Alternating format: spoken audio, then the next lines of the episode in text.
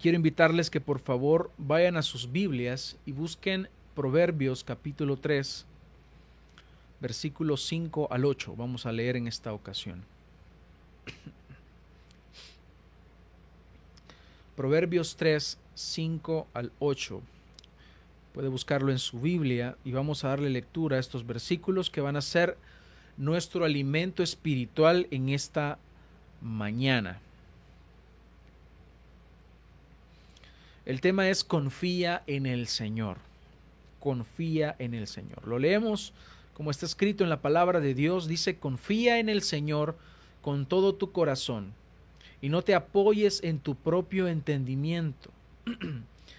Reconócele en todos tus caminos y Él enderezará tus sendas. No seas sabio a tus propios ojos Teme al Señor y apártate del mal. Será medicina para tu cuerpo y refrigerio para tus huesos. Vamos a hacer una oración para que el Señor bendiga su palabra y que nos permita entender cuál es el mensaje que Él quiere que nosotros recibamos y que seamos edificados y transformados en esta mañana. Gracias te damos, Señor, por tu palabra Gracias te damos, Señor, por este texto, por esta porción de tu palabra que ahora es nuestro alimento. Tu palabra nos enseña que el hombre no vivirá solo de pan, sino de toda palabra que sale de tu boca. Así que sabemos que tus palabras son vida y son verdad. Y por eso te rogamos ahora, Señor, que podamos crecer en el conocimiento de la verdad y ser alimentados, que nuestro espíritu pueda ser alimentado hoy con tu palabra. Ayúdanos a entender que todo pensamiento que se levante en contra del conocimiento de Cristo sea llevado cautivo. Hoy te rogamos, Señor, que hables a nuestras vidas y te pido que me permitas a mí exponer la verdad sin hacer una transformación yo o sin alterarla sin añadirle ni quitarle, sino exponerla tal como tú lo has enseñado, Señor.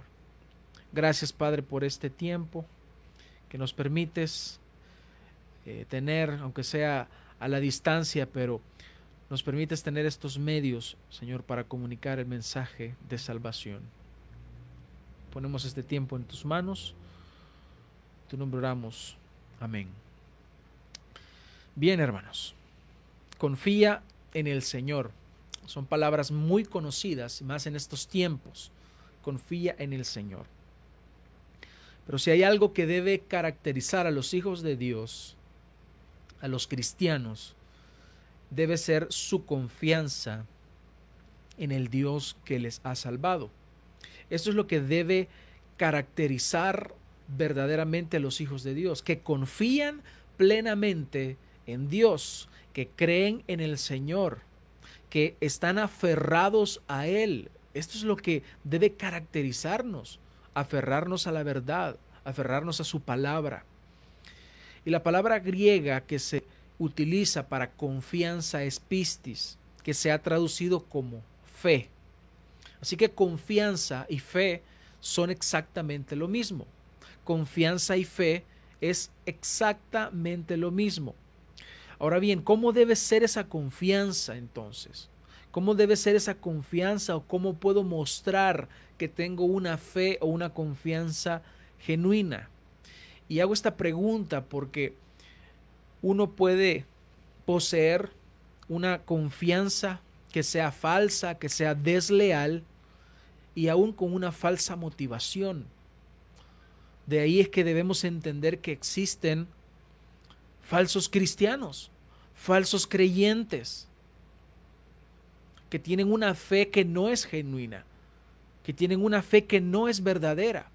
Estos son aquellos que siempre terminan apostatando, que terminan yéndose de las, de las iglesias porque no encontraron lo que andaban buscando y lo que buscaban era tal vez estatus, tal vez eh, la quietud de sus conciencias, pero nunca llegaron genuinamente arrepentidos.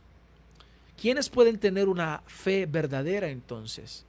Los que han sido regenerados. Los que han sido regenerados. Los que tienen un nuevo nacimiento. Son los únicos que pueden tener una fe verdadera. Una fe genuina. No hablo de una fe intelectual como muchos tienen hoy en día.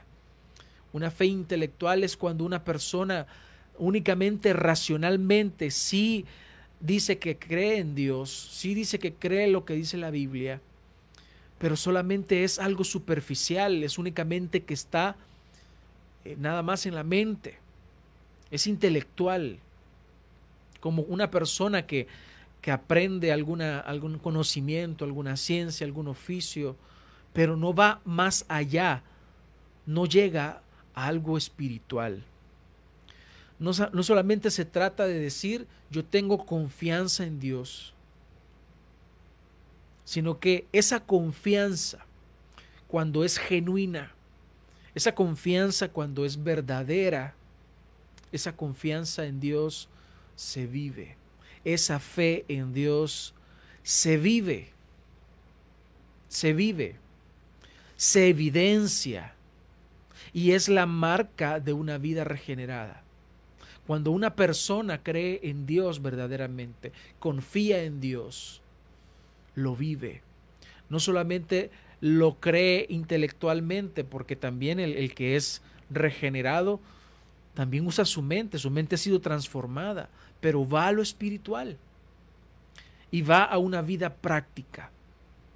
Así que la confianza verdadera deriva de conocer quién es Dios. ¿Conoces tú a Dios? ¿Conoces al Señor que dices que adoras? ¿Conoces al Dios verdadero? ¿Le conoces en verdad? Hazte esta pregunta esta mañana y piensa en esto. ¿Conozco verdaderamente a Dios? En los tiempos que vivimos, donde hay muchas ideas falsas de cristianismo, algunas personas piensan que la fe verdadera consiste en sentimientos. Por ahí vemos a personas queriendo sentir a Dios, cuando a Dios no se le siente, a Dios se le conoce. Al Dios verdadero se le conoce, no se le siente. En ninguna parte de la Biblia se nos llama a que nosotros busquemos sentir a Dios sino a conocerle. Y esta es la vida eterna, que te conozcan a ti, el único Dios verdadero y a Jesucristo a quien has enviado. En esto consiste la vida eterna, en conocerle a Él. Así que hay, hoy en día hay muchas ideas erróneas en cuanto a la fe verdadera que no están aferradas a la verdad de la palabra de Dios, sino a ideas subjetivas, ideas propias que las personas tienen. Y estas ideas de Dios están totalmente alejadas de la verdad bíblica. Por lo tanto, no tienen fundamento y son mentira. Entonces, la confianza verdadera que deriva de una fe genuina de, de alguien que en verdad ha nacido de nuevo, tiene una base y es en el conocimiento de Dios. Porque si yo digo que creo en Dios y que confío en Él, pero no le conozco, entonces la pregunta es, ¿en qué se basa mi confianza? ¿En qué se basa lo que yo digo que creo? La confianza se basa en el conocimiento de Dios.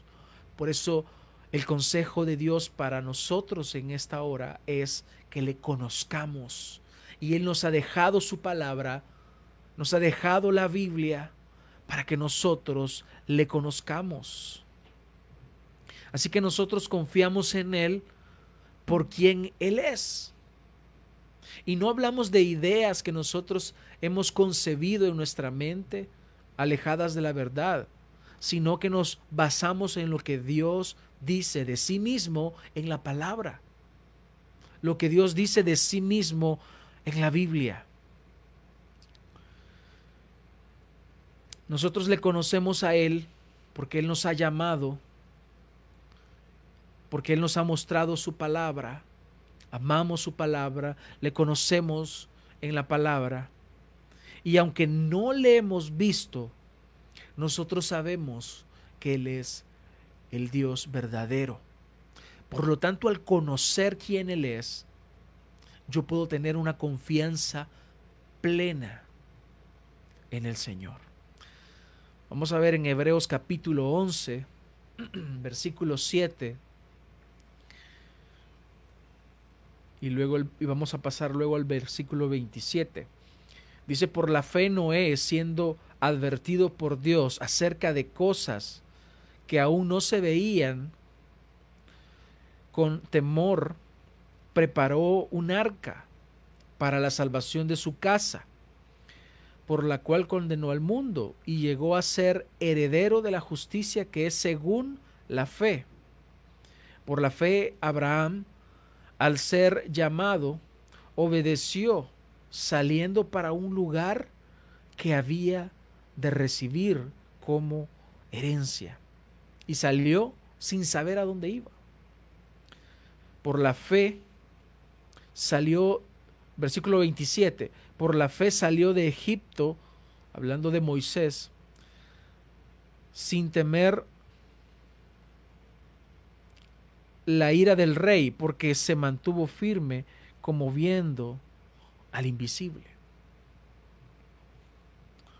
Una de las características comunes que vemos acá, que es obviamente ellos tuvieron confianza en el Señor, pero ¿de dónde partió esta confianza? De que ellos conocían al Dios verdadero. La revelación que ellos tenían era una revelación que Dios mismo había dado y no hablamos de algo como la palabra de Dios escrita, sino que ellos la habían escuchado oralmente. Era esa revelación de Dios, pero siempre es la revelación. Ahora nosotros la tenemos escrita. Ellos en este tiempo no la tenían escrita. Nosotros sí la tenemos escrita, pero parte esa confianza en Dios de haberle escuchado. Ahora tú y yo escuchamos a Dios en la palabra. Cuando nosotros abrimos la Biblia, ahí escuchamos a Dios. Y es por medio de esta revelación que nosotros podemos tener confianza en Dios. No esperes nuevas revelaciones porque no habrán nuevas revelaciones. Vea la palabra. Vea la palabra. Como dijo el, pastor John Piper en cierta ocasión, y siempre es, es bastante conocida esta frase, si quieres escuchar la voz audible de Dios, entonces lee tu Biblia en voz alta. Y ahí estarás escuchando a Dios, porque Dios ha dejado su revelación para nosotros en la palabra. Otra característica de, de ellos, de estos hombres que creyeron en el Señor y que depositaron su confianza en Dios, es que ellos conocían a Dios espiritualmente. Y aunque nunca le vieron, ellos creyeron y confiaron en su Señor. Ellos creyeron y confiaron en Dios. ¿Y cómo lo manifestaron? Pues por medio de una vida de obediencia. Una cosa es que tú digas, yo creo en Dios, pero otra cosa es que tú lo manifiestes en una vida de obediencia. Y esto es lo que necesitamos, hermanos. Hoy en día, creer en el Señor, confiar en el Señor y manifestarlo en una vida de obediencia. Por lo tanto, no se trata de algo superficial. Por eso les decía al principio, ¿qué es lo que decimos? Cuando alguien está enfermo, cuando alguien ha perdido el trabajo, cuando alguien tiene problemas familiares, confía en el Señor. Pero si nosotros nos ponemos a ver en la palabra de Dios qué significa en realidad confiar en el Señor, vemos que es algo mucho más profundo y que no solo se trata de decir confía en el Señor o yo confío en el Señor, sino de manifestarlo. Manifestar que creemos en el Señor por medio de una vida de obediencia. Así como ellos nosotros tampoco no le vemos. No podemos ver a Dios. Pero si decimos que confiamos en Él, entonces obedecemos su palabra. Básicamente, hermanos, nos encontramos en la misma posición que los santos de este capítulo 11 de Hebreos. Estamos exactamente igual que ellos. Ellos escucharon la voz de Dios audiblemente. Nosotros ahora la escuchamos en la revelación de su palabra, en la palabra de Dios. Por lo tanto, nuestra fe o confianza será evidente al conocerla y ponerla por obra. Al conocerla y ponerla por obra. Si tú quieres tener una fe genuina, o quieres mostrar entonces que tienes una fe genuina, entonces obedece la palabra. El Señor dijo, si me amáis, guardad mis mandamientos. El que me ama, mi palabra guardará. Todo tiene que ver con la palabra de Dios. El fundamento firme para la iglesia, el fundamento firme para nuestra vida cristiana es la palabra de Dios. No hay nada fuera de la palabra de Dios. Por lo tanto, la confianza del creyente está fundamentada en la verdad de la palabra de Dios. Entonces, ¿cómo debemos confiar en Dios? Esto es lo que el texto que hemos leído al principio en Proverbios nos dice. Y eso es lo que vamos a desarrollar. Y el mismo texto nos da por lo menos cuatro grandes divisiones cuatro grandes divisiones que vamos a desarrollar en esta ocasión. Y la primera forma, o lo primero eh, que nos dice el texto de cómo debemos confiar en Dios, es con todo tu corazón. Con todo tu corazón. Dice el, versículo 5 del capítulo 3 de Proverbios, confía en el Señor con todo tu corazón y no te apoyes en tu propio entendimiento. Con todo tu corazón. Hermanos, confiar en Dios es aferrarse a su palabra. Es creer en quién es Él y qué es lo que Él ha prometido. Confiamos en el Señor. Creemos quién es Él.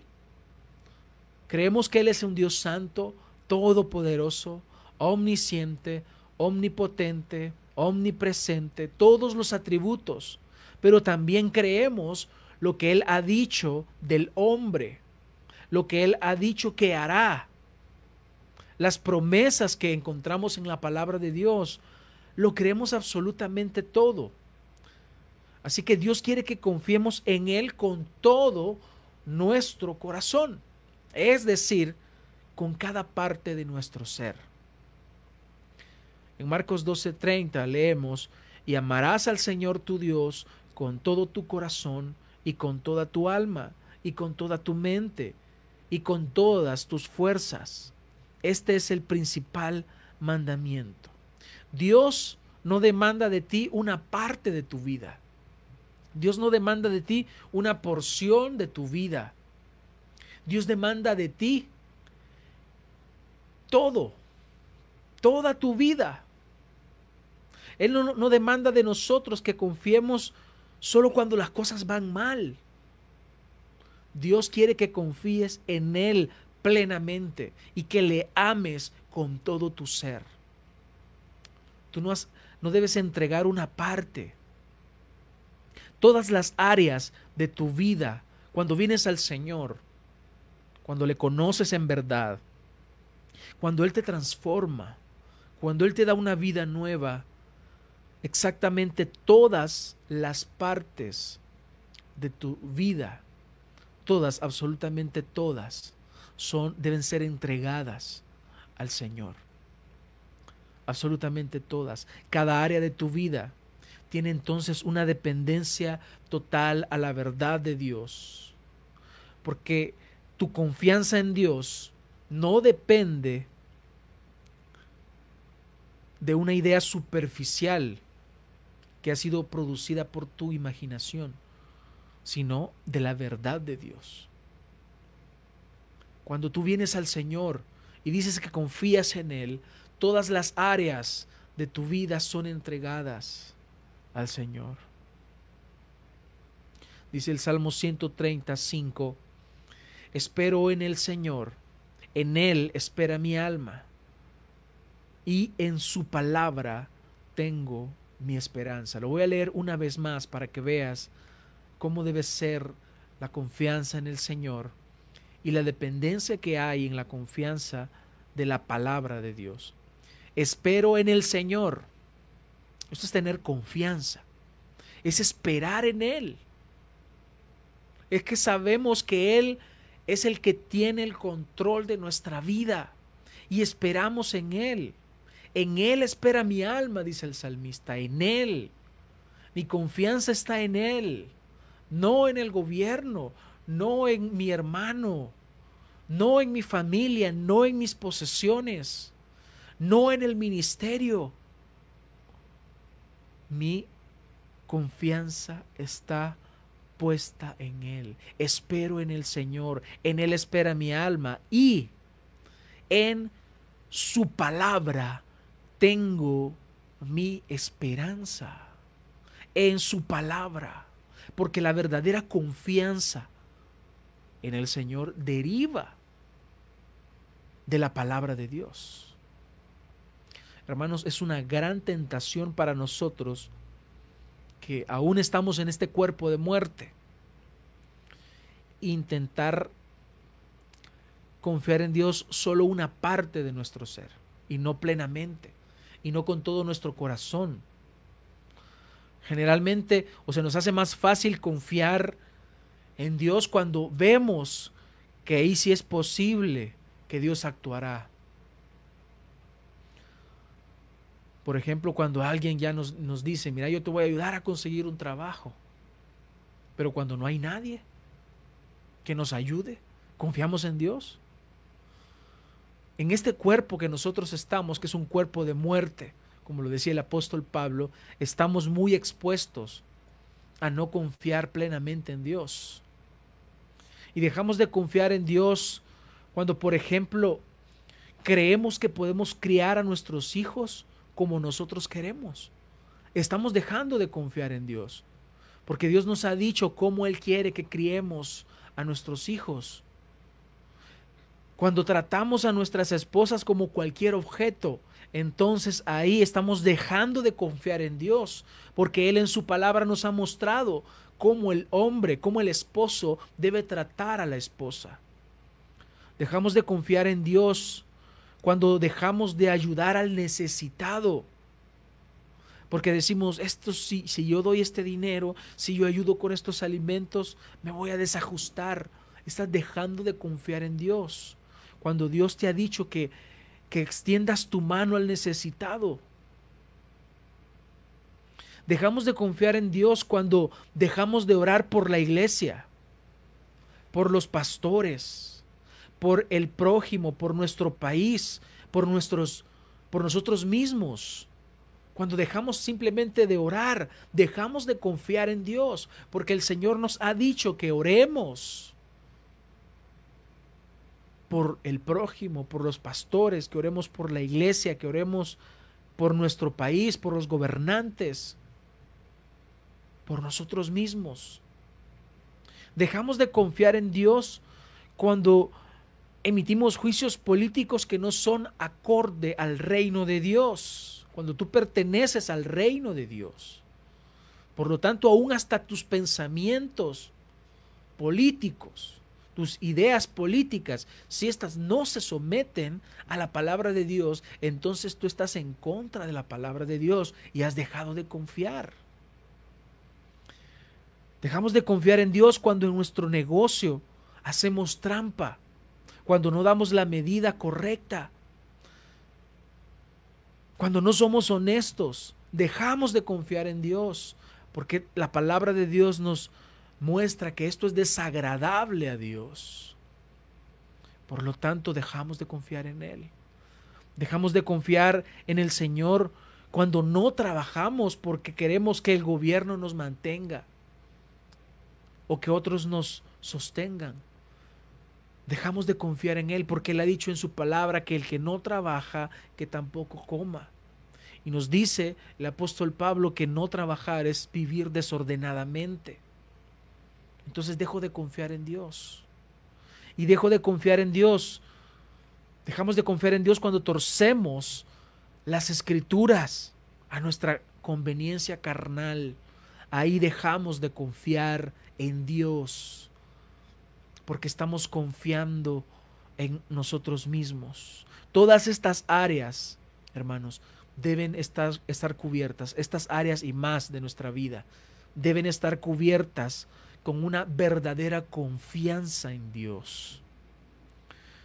Porque en cada una de estas áreas y otras que pude haber mencionado, Dios ha hablado. Dios no se ha quedado callado. Dios nos ha dejado el consejo de la palabra de Dios y nos ha dado enseñanzas claras para que nosotros sepamos cómo debamos vivir y de esta forma mostrar que confiamos en el Señor. Por eso la, la obediencia es la forma de manifestar que confiamos verdaderamente en Dios. Entonces, ¿cómo debemos confiar en Dios? Con todo nuestro corazón. Y número dos, no apoyándome en mi propio entendimiento. Y más adelante vuelve a repetir que es no ser sabio ante mis propios ojos. Está hablando acerca de lo mismo, no apoyándome en mi propio entendimiento. Y acá Dios lo que hace es que nos recuerda el orgullo humano, el orgullo que habita en nosotros, este orgullo que nosotros mostramos casi todos los días es confiar en mis propias capacidades y dejar de confiar en el poder de Dios. ¿Y cuál es la voz del mundo hoy en día? Es esta. Confía en ti. Confía en ti. Eso es lo que el mundo dice. Confía en ti, en, en tus capacidades. Pero la palabra de Dios nos dice, confía en Dios. Maldito el que confía en el hombre. Esto es no apoyando.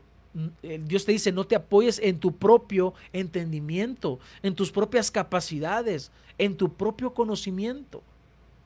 Cuando Samuel vio a Eliab, hijo de Isaí, el hermano de David, él dijo confiadamente, de cierto, delante del Señor está un ungido es lo que sus ojos alcanzaban a ver. Es lo que él estaba viendo. Pero sabemos que se estaba equivocando, porque Dios no había escogido a este hijo de Isaí, sino a David, quien sería el rey de Israel. Y ahí Dios aprovechó para darle una gran lección a Samuel, tanto para nosotros, porque Dios mira más allá. Vemos también que el rey Ezequías, si ustedes recuerdan, recibió a los babilonios en Jerusalén y les enseñó todos los tesoros del templo, pensando que su visita era una visita normal, pero cometió un gran error, porque luego ellos vinieron, ellos volvieron a saquear el templo de Jerusalén y destruyeron la ciudad. Cuando Jesús también anuncia su muerte a sus discípulos, Pedro que antes había declarado, había manifestado él con su boca la deidad del Señor, en aquella frase que él, que él dijo, tú eres el Cristo, el Hijo del Dios viviente, luego le dice al Señor, que nada de esto te acontezca. Que Él no tenía que sufrir. Pero nosotros sabemos que la única forma para poder rescatar, para poder salvarnos a nosotros, era que Él muriese en una cruz. Entonces, vemos acá a Samuel, al apóstol Pedro y a Ezequías confiando en su propia prudencia, confiando en su sabiduría, confiando en que ellos estaban viendo las cosas correctamente. ¿Y cuántas veces nosotros hemos creído que estamos haciendo las cosas correctamente, pero lo que estamos haciendo es alejándonos de la verdad de Dios? Confiar en nuestra propia prudencia es confiar en nosotros mismos, en nuestras capacidades, en lo que podemos hacer, en nuestros propios talentos. Y esto es un grave error, porque tú y yo somos pecadores, somos falibles. Así que el proverbista nos está haciendo esta recomendación para que vivamos confiando en el Señor, es no apoyándonos en nuestra propia prudencia, no apoyándonos en nuestra propia, nuestro propio entendimiento. Esto lo que constituye es una expresión de soberbia, es una expresión de orgullo, cuando no recibimos el consejo de Dios, sino que lo hacemos a un lado. Es expresarnos con soberbia y con orgullo delante de Dios. Cuando nosotros confiamos en su palabra y lo que Él dice, entonces estamos mostrando que confiamos verdaderamente en Él. Cuando nosotros nos sometemos a la palabra de Dios, cuando nosotros nos sometemos a lo que Él dice, en vez de apoyarnos en nuestros propios razonamientos, debemos depositar nuestra confianza en el Señor. Y esto, hermanos, requiere de algo que se llama humildad. Humildad. Es lo que necesitamos todos los días. Ser humildes. Aceptar que Dios en su palabra nos ha hablado y mi deber como creyente es someterme a la verdad de Dios en mi relación conyugal, en mi relación con la iglesia, en mi relación con mis compañeros de trabajo. Yo debo someterme a la verdad de Dios. Significa ponerme de acuerdo con el Señor, entender lo que Él ha dicho y someterme yo. Es decir, estar en el mismo sentir de la palabra de Dios. Así que el llamado es a que nosotros confiemos en el Señor apegándonos a su verdad, apegándonos a su palabra. Creer en el Señor con todo nuestro corazón, creer en el Señor sin anteponer mi criterio, sin anteponer lo que yo creo que es, sino yendo a la palabra de Dios, yendo a la verdad de Dios. Hermanos, no es sabio depender en nuestra de nuestra propia opinión. No es sabio depender de lo que yo digo. No es sabio no es sabio. Por lo tanto, yo debo de someterme al conocimiento de la palabra de Dios. En amor, en obediencia. Dejar a un lado lo, lo que yo pienso. Dejar a un lado mi criterio. Dejar a un lado mis ideas. Y someter todo a la verdad. Por eso no te apoyes en tu propia prudencia. ¿Y cuál es el problema del hombre? Que ante nuestros ojos somos sabios, que ante nuestros ojos yo me las puedo todas de todas. Eso es apoyarse en su propio entendimiento. Es ser sabio ante tus propios ojos. Así que si tú vas a confiar en Dios, vuelvo y repito, lo harás. Número uno, con todo tu corazón. Número dos, lo harás no apoyándote en tu propio entendimiento. Y número tres, reconociéndolo en todos tus caminos, reconociéndolo en todos tus caminos. Dice el versículo 6, reconócelo en todos tus caminos y Él enderezará tus veredas. ¿Reconoces tú a Dios en tu vida? En todos tus caminos. Hablamos acá de decisiones que debemos tomar. Cuando tú tomas una decisión, tu decisión se basa en el criterio bíblico o se basa en tu propio criterio. Debemos reconocer a Dios en nuestra vida. ¿Qué significa esto? ¿Qué significa reconocer a Dios en nuestra vida? No es reconocer únicamente que Dios existe, sino que es admitir, es aceptar, es entender que el Señor es el rey de mi vida que yo dependo de Él, que Él es mi rey, es mi Dios soberano, que Él tiene toda la autoridad sobre mi vida, que Él hace lo que Él quiere, que Él tiene toda la autoridad sobre mi vida y tiene toda esa libertad de guiarme en cada paso de mi vida. En cada decisión que yo tomo, yo la tomo pensando en Él primeramente. Muchas veces nosotros tomamos decisiones que son trascendentales en nuestra vida, pero no hemos tomado en cuenta lo que dice la Biblia. Por ponerles un ejemplo, la Biblia dice que no debemos de salir de fiador de nuestro hermano. Pero viene alguien y nos dice, yo voy a sacar un préstamo y necesito que seas mi fiador. Y la gente por quedar bien con su amigo dice, sí, está bien, voy a ser tu fiador. Y ahí hay un grave pecado, hay una desobediencia, porque la Biblia dice que no debemos ser fiadores de nuestro hermano.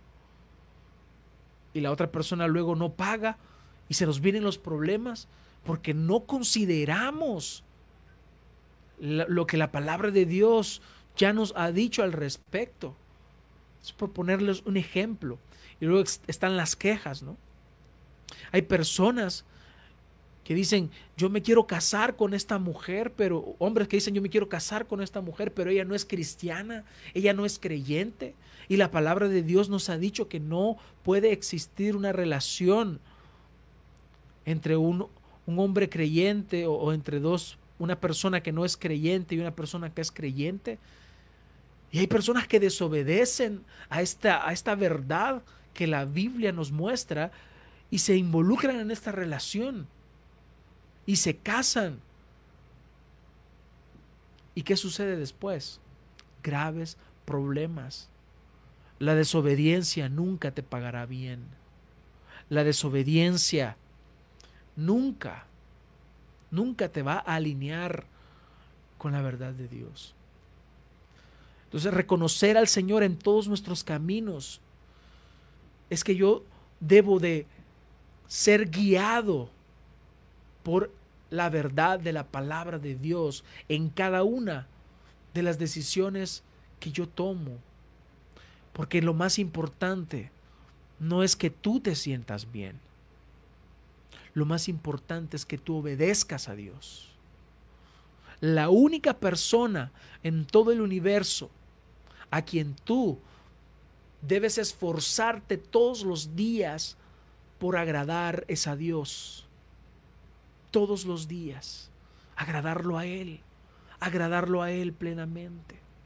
Agradarlo solamente a Él aunque esto te implique el desprecio del mundo, el desprecio de tu familia, el desprecio de tus amigos, pero Él es el único que vale la pena agradar, nuestro Dios, porque nuestra vida en el Señor se trata de agradarle a Él. ¿Y qué es lo que sucederá cuando tú entonces reconoces en todos tus caminos al Señor? El texto nos dice, y Él enderezará tus veredas. Es decir, el Señor te va a proteger de tomar decisiones desastrosas que te lleven a un hoyo. Porque hay caminos que al hombre les parecen rectos, pero su fin es camino de muerte, nos dice también la palabra de Dios. No se trata de tu criterio, se trata de lo que Él dice. Él, cuando nosotros nos sometemos a la verdad de la palabra de Dios, Él nos ayuda a evadir esos obstáculos que muchas veces pueden aparecer por una mala decisión. Pero cuando tú estás considerando siempre la palabra de Dios, entonces Él endereza tus veredas, tus caminos. Tú puedes caminar rectamente. Es decir, el camino recto es la obediencia a Dios. El camino recto es la obediencia a Dios, es el temor de Dios. Y puede ser que en ocasiones tropecemos, que necesitemos ser corregidos, pero siempre estará ahí la palabra de Dios para ayudarnos, expresada a través de una predicación, expresada a través de un hermano que nos está guiando, que nos está llevando a la palabra de Dios para que siempre enderecemos nuestra forma de caminar. Estos caminos del Señor no siempre serán fáciles de caminar. De hecho, la palabra del Señor utiliza esta analogía para mostrarnos el camino del creyente, que es un camino angosto, es un camino difícil, es un camino largo, es un camino duro, pero es el camino que lleva a la vida eterna. Y Dios no ha prometido para ti que no tendrás aflicciones, porque si a ti te prometieron que en la vida cristiana todo sería fácil, te mintieron. Te mintieron. Porque cuando tú vienes al Evangelio, cuando comienza lo difícil. Pero tenemos al Espíritu Santo que nos, que nos guía, que nos ayuda. Él es nuestro consolador.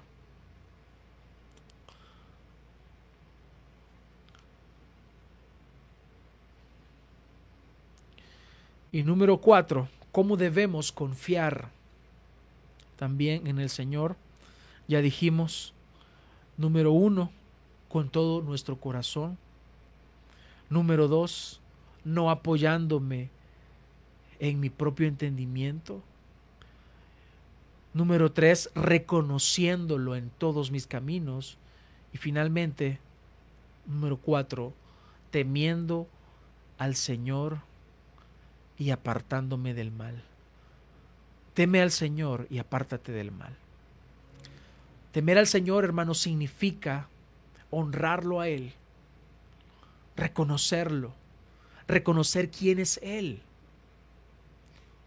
No solo como que Él es el soberano del universo, sino como el Señor de mi vida. Hablamos de un reconocimiento. Porque una persona puede decir, yo, yo sé que Dios es soberano, pero no me someto, pero reniego. ¿Cuántos de nosotros decimos, yo creo en ti, Señor, que eres soberano? Pero cuando estamos en medio de la enfermedad, en medio de la dificultad, cuando hemos perdido el trabajo, le reclamamos a Dios, nos enojamos con Dios, entonces tú no le estás honrando, no le estás temiendo a Él. Debes temer a Dios y guardar sus mandamientos debes aceptar conscientemente. Y aquí es importante que hablemos de esta conciencia, porque cuando yo temo a Dios, soy consciente de eso, soy consciente de quién es Él. Si en verdad nosotros creemos en el Señor y confiamos en Él, entonces lo que yo buscaré en mi vida es alejarme del pecado, alejarme de cumplir o hacer mi voluntad, para acercarme a la verdad de la palabra de Dios y confiar en Él. ¿Y qué es lo que nos dice el texto? Porque será medicina a tu cuerpo y refrigerio para tus huesos. De esto se trata, de obedecerle a Él, de temer a Él. debemos confiar en Él, que Él tiene un plan que ha de cumplir, que Él tiene un plan que es para su gloria, que yo debo apegarme al propósito eterno que el Señor nos ha mostrado en su palabra. Y para ello habrá de utilizar diferentes medios. Y en ocasiones, hermanos, va a ser duro y va a ser difícil lo que debamos vivir, pero yo debo confiar en el Señor. Así que, hermanos, temamos al Señor y apartémonos del mal. Si tú confías en el Señor, entonces tendrás una vida de santidad. Y santidad no es algo superficial. Santidad no significa que tú andarás siempre con camisa manga larga con pantalones de tres paletones, porque cada uno significa a una persona de la Trinidad. O que siempre deberás usar corbata. Son cuestiones superficiales. La santidad es apartarse para el Señor como Él es santo, nosotros debemos ser santos, es decir, apartados para Él, apartados a su servicio, apartados para su gloria. Así que teme al Señor y apártate del mal. Así estarás mostrando tu confianza en el Señor. Si estamos dispuestos a escuchar su voz y a confiar en su voluntad, nosotros nos daremos cuenta que sus caminos nos llevan a lo que es mejor para nuestra vida.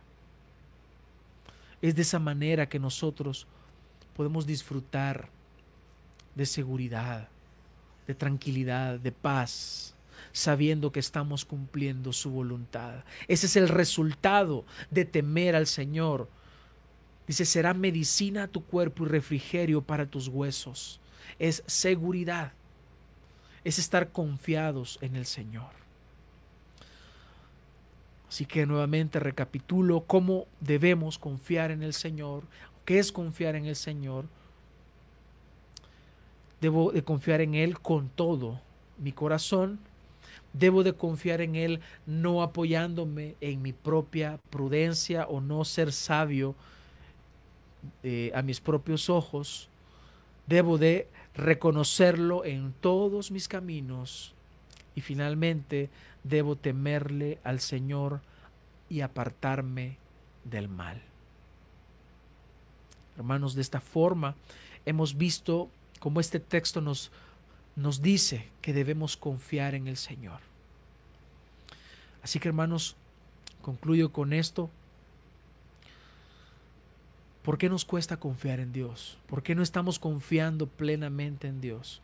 Probablemente lo habíamos estado viendo de una forma superficial, pero ahora, a través de la palabra de Dios, vemos que confiar en el Señor es algo mucho más delicado, es algo mucho más profundo que nosotros debemos cumplir. Confiar en el Señor va más allá de decir yo confío. Va más allá de una inscripción en un billete que dice en Dios confiamos, en God we trust. Va mucho más allá de eso. Confiar en el Señor es obedecer su palabra, depender de su palabra en cada momento, a cada instante de mi vida. Yo debo de confiar en el Señor. Y termino con las palabras del profeta Habacuc.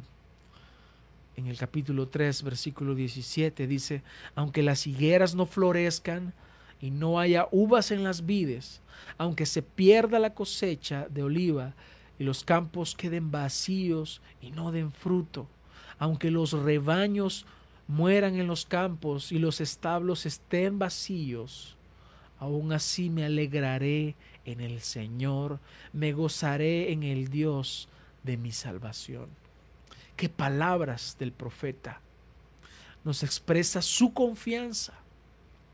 Nos expresa que él ha creído verdaderamente en el Señor y aunque todo parezca nublado, aunque parezca que no vas a salir de esta situación, tú debes de confiar en Dios. Confía en Dios. Aunque parece que o, ya estás desahuciado con alguna enfermedad. Tuvimos la oportunidad de ver a un, a un hermano eh, con cáncer antes de morir, con una fe intacta, una confianza en el Señor.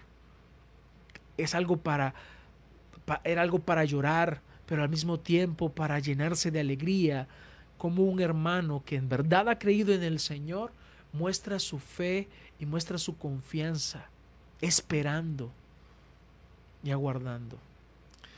Y esto lo que nos muestra este texto final con el cual estoy terminando, nos muestra una situación deprimente, que puedes aplicarla a tu vida. Y aunque tú tengas carencia, aunque no tengas dinero para pagar los recibos, para pagar la casa, aunque tú no tengas en este momento no sepas que vas a comer a mediodía, tú debes confiar en el Señor. Confía. Confía en el Señor, cree en Él. Esta es la marca de los santos, la confianza plena en el Señor. Él nos ha llamado. Él nos ha hecho el mismo llamado que le hizo Abraham. Y Abraham creyó. Y este esta fe le fue contada por justicia. Así igual nosotros, ese Dios soberano nos ha llamado a su reino. Así que confiamos en el Señor, creemos en Él y sabemos que nuestro Dios cuida de nosotros. Y si a Él le place, y si Él desea que pasemos dificultades en nuestra vida, bienvenidas sean, porque es para la gloria de Dios. Porque si eso hace que nuestro Señor y nuestro Salvador sea glorificado, pues con gozo y con alegría padecemos para la gloria de Dios. Amén. Vamos a orar y luego quiero dejar unas palabras de nuestro la bendición final de nuestro hermano Eduardo. Vamos Vamos a, orar, hermanos. Gracias te damos, Señor, por tu palabra, por permitirnos, Dios, venir delante de ti, escuchar tu palabra, saber que tú tienes cuidado de nosotros. Muchísimas gracias. Muchísimas gracias, Señor, porque cuántas veces fallamos en nuestra confianza Muchas veces no confiamos como deberíamos. Y tal vez lo hemos estado haciendo mal. Y ahora tu palabra ha venido a tiempo para que corrijamos nuestra manera de vivir. Te rogamos, Señor, que endereces nuestros caminos. Te pedimos, Señor, que nos ayudes a cumplir tu palabra, a depender de tu palabra porque no hay nada fuera de ti. Solo tú eres el Señor. Ayúdanos a confiar, Señor. Ayúdanos a creer que toda nuestra confianza esté depositada solo en ti. Tú harás de acuerdo a tu voluntad. Oramos, Señor, por nuestros hermanos en Metapán, en Chalatenango, en San Salvador. Guíanos sosténnos. Oramos por tu iglesia, para que la iglesia sea fortalecida, que la iglesia pueda crecer en el conocimiento de la verdad. Gracias te damos por este tiempo, Señor. En tu nombre oramos. Amén.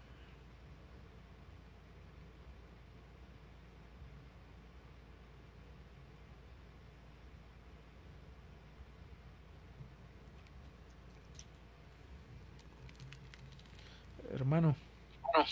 Dejo, acá con, con unas palabras. Gracias, hermano. Importante reflexión la que hemos tenido hoy y necesaria exhortación a través de las palabras de nuestro Señor. Fíjate de Jehová de todo tu corazón y no te apoyes en tu propia capacidad. Reconócelo en cada parte de tu vida. Y no seas sabio en tu propio razonamiento, mas témele y apártete del mal. En esto es lo que el Señor nos pide que creamos. El mundo dice, como decía nuestro hermano, confía en tu corazón. Pero Dios dice, no, no confíes en tu corazón, tu corazón es corrupto, confía en mí, confía en lo que te estoy diciendo. Y con esta maravillosa reflexión, queremos despedirnos, Señor, de tu presencia, pero como grupo no despedirnos de ti, queremos pasar el día en ti, Señor. Y queremos cerrar con tus palabras y bendecir a la congregación en Hebreos 13, versículo 20, leemos, y el Dios de paz que resucitó a los muertos, a nuestro Señor Jesucristo, el gran pastor de las ovejas, por la sangre del pacto eterno, os haga aptos en toda buena obra, para que hagáis su voluntad, haciendo Él en vosotros lo que es agradable delante de Él por Jesucristo, al cual sea la gloria por los siglos de los siglos. Amén. Estamos despedidos, hermanos.